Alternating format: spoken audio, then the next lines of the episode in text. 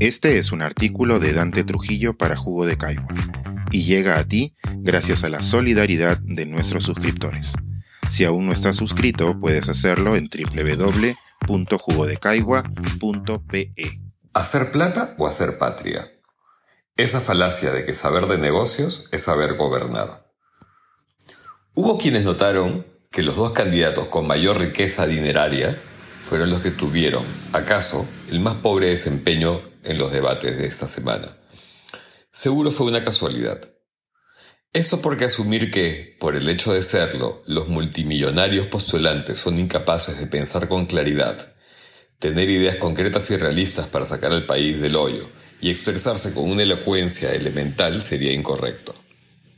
Es decir, creo que elegir de presidentes a Acuña o a López Aliaga sería como lanzarnos colectivamente al infierno cual clavadistas acapulqueños pero de ahí asumir que su lamentable oratoria tiene un nexo directo con su riqueza, por más sugestivo que suene, resultaría mentiroso, además de clasista.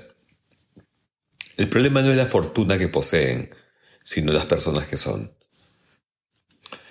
Cuando recordemos esta campaña electoral, ya que por desgracia no podemos formatear la memoria, evocaremos algunos de los episodios más ruines de la historia del insulto y el desprestigio patrios.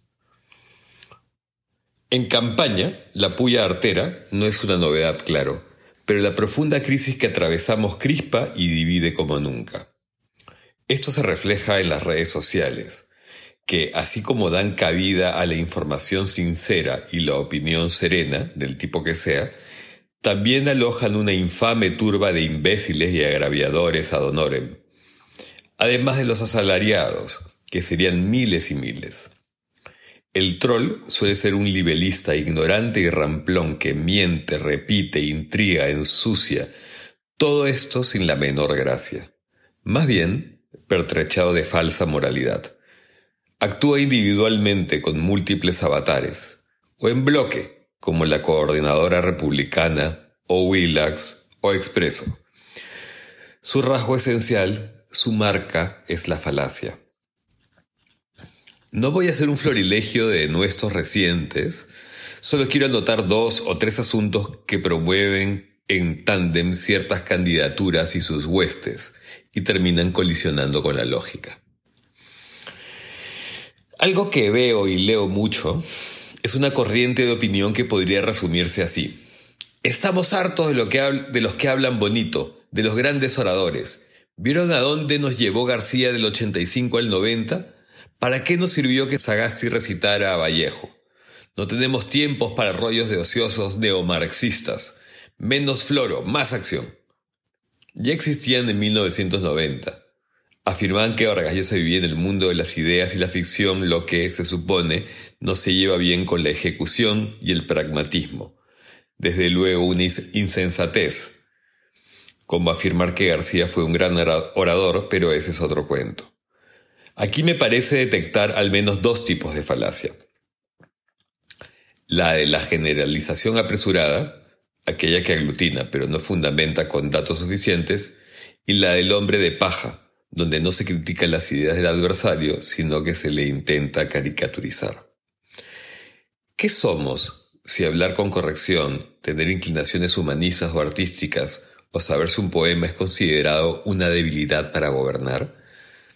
El aparato de propaganda fujimorista de los 90 desprestigió el valor intelectual por considerarlo banal, sospechoso y en última instancia enemigo del progreso que se empeñó en vendernos.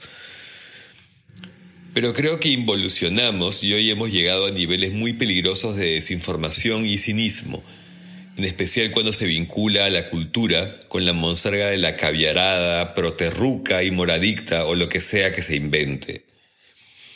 No se necesita un gran verbo para ser un gran estadista, pero afirmar que más bien estorba como un lastre o un defecto sería una memez, como sostienen ciertos defensores de López Aliaga. El inefable José Barba, tratando de justificar que el candidato de renovación popular pudiera apenas dirigirse al país que pretende gobernar leyendo mal unos papeles escritos por otros, dijo que es empresario, no político, ¿Qué le vamos a hacer? Es una u otra, parece. Este invento del gerente por sobre el intelectual como ideal del mandatario resulta engañoso, sobre todo cuando se entiende como jefe y organizador solo aquel capaz de hacer dinero a través de los negocios lícitos o ilícitos. Treinta años de neoliberalismo sin inclusión no parecen haber dejado ninguna enseñanza. Por cierto, quienes le temen al mínimo cambio del modelo económico, además de crujirles el colon, suelen caer en la falacia de la pendiente resbaladiza.